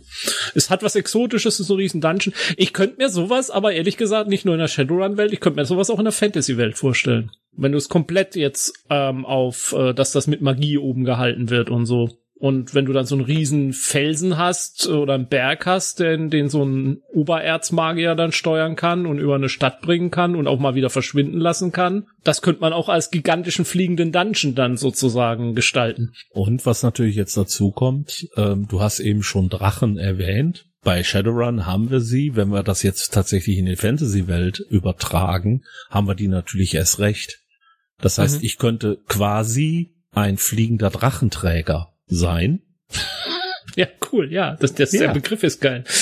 Und das heißt, die Drachen leben da so in ihren Höhlen. Wenn halt der Felsen angegriffen wird oder was auch immer das ist, dann kommen sie halt raus und verteidigen den. Und dann könnte man eben auch, wenn man einen Angriff auf dieses Fluggerät, diesen Drachenträger startet, könnte man eben auch tatsächlich mit eigenen Drachen, mit eigenen Fluggeräten oder ähnlichem daran gehen. Das heißt, ich hätte da eben dieselben Möglichkeiten, nur würde ich jetzt halt eine ganz andere Welt schildern. Also ich wäre nicht Cyberpunk, sondern wäre eben tatsächlich in einer Welt mit Magie und allem drum und dran. Hm. Aber funktionieren würde das genauso. Hm. Oh, auch spannend. Bei mir ist es ein bisschen anders, weil die Überlegung, die ich also angestellt habe, basiert auf einer, ja, Romanidee, die ich also seit geraumer Zeit schon mit mir rumschleppe, die mir dann irgendwann wieder eingefallen ist, als ich mich da so ein bisschen mit beschäftigt habe. Und zwar würde ich in den Bereich des Steampunk gehen. Das heißt, ich habe hier tatsächlich wieder ein Luftschiff, mit dem ich äh, mich über den Himmel bewege. Und wenn ich in einer Steampunk-Welt unterwegs bin, dann finde ich Flugzeuge jetzt natürlich irgendwo nicht so aufregend, weil wenn ich die Realität ein bisschen im Auge behalte, sobald Flugzeuge in irgendeiner angemessenen technologischen Entwicklungsstufe vorhanden sind, werden Luftschiffe obsolet. Von daher darf es die eigentlich da nicht geben, weil ich möchte ja die Luftschiffe haben. Habe ich überlegt, dann damals, was könnte man eben machen? Und meine Überlegung war, ich baue ein großes Luftschiff. Dieses Luftschiff besteht zum Teil eben aus einem festen Gestell, wie es eben auch die Zeppeline hatten, wird mit einem leichten Gas, Wasserstoff, Helium, was auch immer gefüllt, hat aber an Bord auch eine Hochleistungsdampfmaschine, die das Ganze antreibt, die also auch dafür sorgt, dass die äh, Propeller, also die ja die Propeller angetrieben werden, das aber auf der anderen Seite eben auch in der Lage ist, Dampf in besonders hohem Druck in ein abgeschottetes System zu leiten, weil wenn ich so ein großes Luftschiff habe, ist es, haben wir im Ersten Weltkrieg gesehen, sehr leicht angreifbar. Von daher muss ich eine Verteidigungseinheit haben. Und meine Überlegung war, dass ich im Endeffekt das System des Raketenrucksacks ein wenig umbaue und ähnlich wie es bei der Lockheed ist, also mit einem hochgradig verdichteten Dampfstrahl arbeite, auf dem also meine Soldaten quasi reiten können, indem man sie in ein Exoskelett einbaut, dass man mit verschiedenen Waffensystemen dann auch nachrüsten kann und sie aus einem internen Hangar eben herauslässt. Wenn jemand mal gesehen hat, äh, ich weiß nicht, ihr habt wahrscheinlich auch Babylon 5 gesehen, ne? Einmal? Entschuldige. Ich, ich kompensiere das. Nein, ich habe gar nicht. Oh, Aber im Mittel haben wir es gesehen. okay. Nein, weil ich musste, äh, mein Gedanke war dabei tatsächlich, bei Babylon 5 gibt es eben die Star Fury Jäger, das sind also mhm. die Raumjäger, die von Babylon 5 aus da sind. Mhm. Und die werden im Endeffekt, hängen die an so einer Apparatur, werden dann einmal um 90 Grad gekippt und fallen mehr oder weniger nach unten raus. Ja, das ist ja die Zentrif Zentrifugalkraft durch das Drehen, ne? Da werden sie genau. ja einfach werden ausgeschwupst. Genau. Und das ist eben bei einem Luftschiff wäre das da egal, sondern ich könnte hier halt tatsächlich eben hingehen und könnte ein Gehänge bauen, wo die Exoskelette der Piloten dranhängen, dann kippe ich sie einfach um und sie rutschen daran nach draußen und sobald sie eben in der freien Luft sind, können sie diesen Dampfstrahl anschalten und damit durch den Himmel reiten. Sie werden keine große Reichweite haben, weil Irgendwann ist der Dampf halt einfach zu Ende, könnten aber dann, und da baue ich jetzt so ein bisschen wieder auf die C130, also den, diese Transportmaschine, wie wir sie aus tausend Filmen kennen. Es gibt halt am Heck des Luftschiffes irgendwo eine herausklappbare Landefläche, wo sie dann einfach wieder drauf landen, haken da die Exoskelette ein und wechseln da zu einer neuen startbereiten Ausrüstung, mit der sie dann sofort wieder ihren nächsten Einsatz fliegen können. Mhm. Ja, das Ganze ist wahrscheinlich wissenschaftlich kompletter Blödsinn, aber ist bei mir tatsächlich daraus entstanden, dass ich den Film Rocketeer gesehen habe, der genau so etwas schildert, nur halt mit einem Raketenantrieb. Hier würde ich mich halt tatsächlich so ein bisschen mehr auf Dampf und ähnliches zurückziehen und das erklären. Und dann habe ich im Endeffekt einen, ja, fliegenden Soldatenträger, wo ich also Leute quasi in die freie Luft absetzen kann. Und die können dann eben verschiedene Aufträge übernehmen, können das Schiff verteidigen, können auch vielleicht Bodenangriffe fliegen oder äh, auch andere Sachen machen in der Welt, die ich mir damals ausgedacht habe, war das Ziel dieses Schiffes, dass es einmal quer über ein völlig verfeindetes Europa fliegt, wo also verschiedene Parteien und verschiedene Machtblöcke in einem Kampf gegeneinander verstrickt sind und das Schiff eben im Endeffekt dafür sorgen soll, dass ein Botschafter eines Landes letztendlich an seinem Zielort ankommt, um dort ähm, Friedensverhandlungen oder Beitrittsverhandlungen zu irgendeiner Allianz oder ähnliches zu führen. Das heißt, dieses Schiff quasi nur als einen, ja, Hintergrund und äh, die Geschichte dann darauf basierend zu erzählen. Das ist auch so ein bisschen vielleicht wie Starship Troopers, jetzt nicht die, die, der Film, sondern das Buch, wo, da, wo sie ja auch solche Sprunganzüge haben, mit denen sie dann äh, aus dem Orbit runterspringen auf den Planeten. Da hier ist jetzt, bei dir ist es jetzt dann nicht der Orbit, sondern halt äh, aus, aus der Atmosphäre heraus selbst, aber genau. ja. Also gerade das Steampunk-Setting, finde ich, bietet sich auch sehr stark an für dieses Thema. ne? Also gerade wenn man die Anfänge sehen mit den, den Zeppelin, das ist ja doch deutlich näher an Steampunk dran als ähm, die, die, die modernen futuristischen Sachen, äh, die dann wieder ja wirklich dann Science Fiction sind. Aber im Steampunk-Umfeld würde es auf alle Fälle auch sehr schön reinpassen, finde ich. Ja, so kam ich eben auch, wie gesagt, auf den Gedanken. Es ist natürlich ganz klar Pulp und Mhm. das erlaubt mir natürlich dann auch, äh, da wirklich wilde Geschichten zu erzählen, bei denen ich jetzt nicht unbedingt so sehr darauf achten muss, ob das Ganze wirklich machbar ist oder ob ich einfach dann äh, Rule of Cool schreie und sage, weil es cool ist, dass einer auf einem Dampfstrahl reitet. Darum habe ich das eben entsprechend gemacht.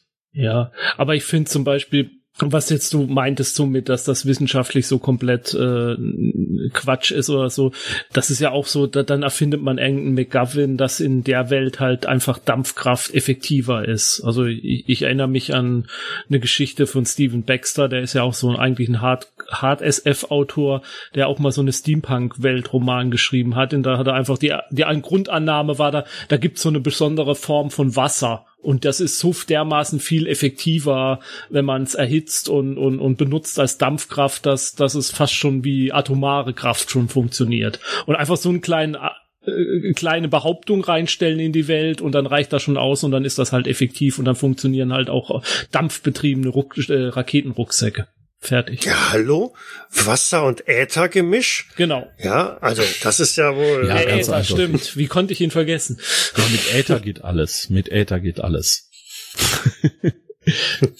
Aber da kommen wir vielleicht zu irgendeinem anderen Zeitpunkt nochmal, weil da sind, das wäre aber zum Beispiel eben auch so eine Sache, dass man eben sagen könnte, weil die Dampfmaschine an Bord dieses Luftschiffs nicht nur mit Wasser, sondern eben mit Äther betrieben wird, darum ist da eine besondere Kraft hinter und diese Kraft erlaubt eben den äh, fliegenden Truppen mit ihren äh, Dampfrucksäcken zu fliegen. So in dieser Art. Genau. Verflüssigter Äther. Genau, irgendwie sowas. Ja, da sind wir eigentlich durch das Thema jetzt erstmal durch, würde ich sagen. Kommen wir wieder. Nee, nee, ich muss ja noch was nachliefern. Du musst noch was nachliefern. Ja, ja, ich muss ja was nachliefern. Du hast gesagt, ich muss ja noch was liefern, damit Sylvia endgültig zu unserem Fan wird. Also, ich habe noch eine Idee. Ach du Und Scheiße. zwar, und zwar, Ich weiß, was jetzt kommt. Äh, liebe Zuhörer, an dieser Stelle mussten wir die Aufnahme leider abbrechen, weil weiß ich noch nicht. Okay. ähm, was mir so die ganze Zeit ein bisschen gefehlt hat oder durch den Kopf ging, war noch, ähm, naja, so ein Luftschiff, Schiff, Piraten. Warum sollten auf einem solchen fliegenden Flugzeugträger nicht auch irgendwie Piraten sein, die auf diese Art und Weise die gesamte Erde oder was für ein Planet auch immer halt bereisen können und von dort aus ihre Raubzüge abwickeln können. Ne? Die lassen sich also einfach mit ihren Flugzeugen von dieser Plattform, von diesem Zeppelin, von diesem Luftschiff, wie auch immer das konstruiert ist, hinab, plündern irgendwelche Dörfer und Städte aus und kehren wieder zurück und segeln zwischen den Wolken zu ihrem Piratennest. Sind das dann Wikinger? Wikinger-Piraten? Ja, ich stelle mir jetzt gerade so ein Wikinger-Schiff vor, das oben so durch die äh, durch den Himmel fliegt. Ja, mit Wiki an Wie, Bord. wie du möchtest, wie dann, du möchtest. Genau, und dann fallen dann fallen die Wikinger dann da raus mit so umgeschnallten Flügeln. Flapp, flapp, flapp, flapp. ich dachte, das sind Helgoländer, wie bei Eis und Dampf. ja, genau, bei. Eis und Dampf waren Helgoländer. Das hängt einfach davon ab, in welches Setting du das Ja. setzt, ne? Im Steampunk-Umfeld oder halt in den 20er Jahren oder im futuristischen. Je nachdem ist halt ein anderes äh, Modell, mit dem wir durch die Gegend fliegen. Ja. Und, dann Und- entführen sie aus Versehen äh, eine junge Dame, Richtig. die in aus Hannover, die Richtig, aus dieser Stadt entkommen will, ihrem langweiligen Leben in diesem Moloch.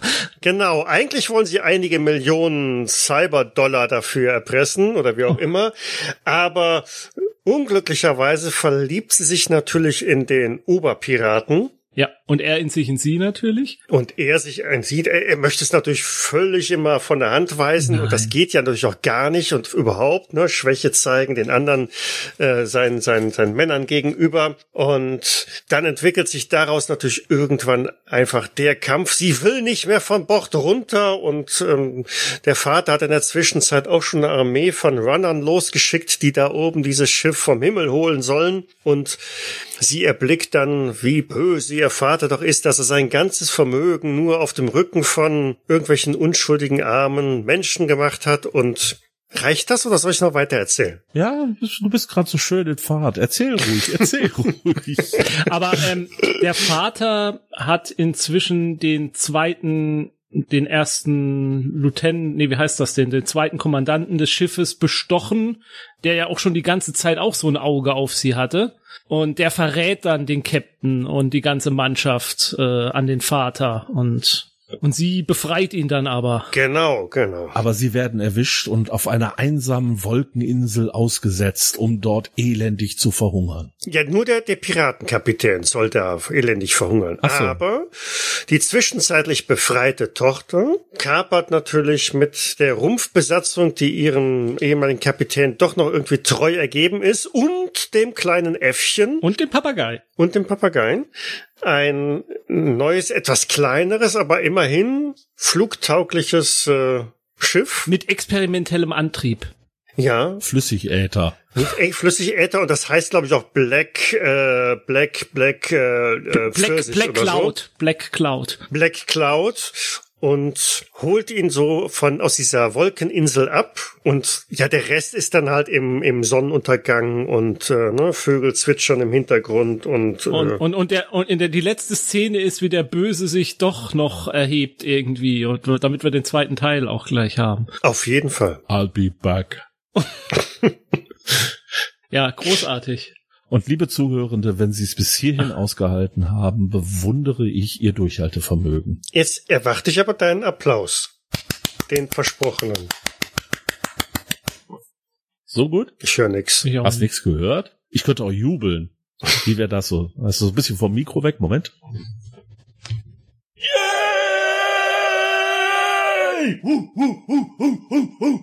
War das das kleine Äffchen? Ja, so ein bisschen. Und der Papagei zusammen. Die wollen eine Band gründen. Klang mehr wie Lassie, aber ist okay. Ja, das ist der Bordhund. Den hast du vergessen bei deiner Aufzählung. den habe ich, den habe ich vergessen, ja, das Ja, ja, ist wohl nur- wahr. Ja, der war ja. mit der, der war auf der Wolke mit dem Piratenkapitän. Also das ist Richtig, Ja, richtig treuer. Das ist der, der treueste Freund des Piraten ist sein. Äh, ja, ja, ja. Hier werden wir gemeinsam sterben, Lassie. Und Lassie so, was? Du vielleicht, ich fress dich, wenn du tot bist. so, ich glaube, jetzt haben wir wirklich das Ende erreicht. Ne? Ja. Den- Äh, zumindest den Tiefpunkt. Von, von irgendwas haben wir das Ende erreicht, ja. Ja, ja. Damit sind wir ja durch unsere zweite Runde durch. Jeder Mhm. hat jetzt zweimal was erzählt. Mhm. Und jetzt wäre ja wieder Michael dran. Ja, aber der hat keine Lust mehr. Der hat ja Echt? gerade noch eine Extra-Geschichte erzählt und Ja. nein, wie auch schon beim letzten Mal angedeutet, versuchen wir oder haben wir auch potenziell einen Gast für die nächste Runde, der uns dann eine Geschichte präsentieren wird. Ganz grob haben wir eine Idee, wo es hingehen könnte, aber nur so grob, dass ich gar nicht wage, jetzt irgendwelche Teaser-Spekulationen von mir zu geben. Das heißt, wir müssen uns wirklich ein bisschen überraschen lassen. Und ich glaube, das könnte auch eine sehr spannende Sache werden. Tja, dann würde ich doch sagen, für die heutigen Gedankenspiele machen wir den Deckel zu und bedanken uns bei allen Leuten da draußen, die immer noch zuhören. Das ist zum einen, bin ich das, der Ralf. Der Michael? Und der Jens. Und ich entschuldige mich bei der Stadt Hannover. Hauptsache, wir müssen nicht nach Köln. Tschüss. Tschüss. Ciao.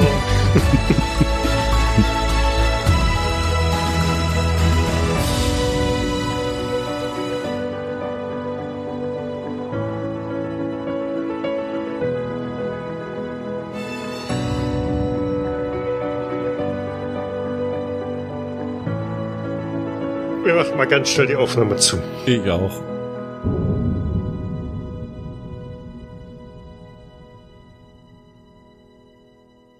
Dies war eine Jägersnet-Produktion aus dem Jahre 2021.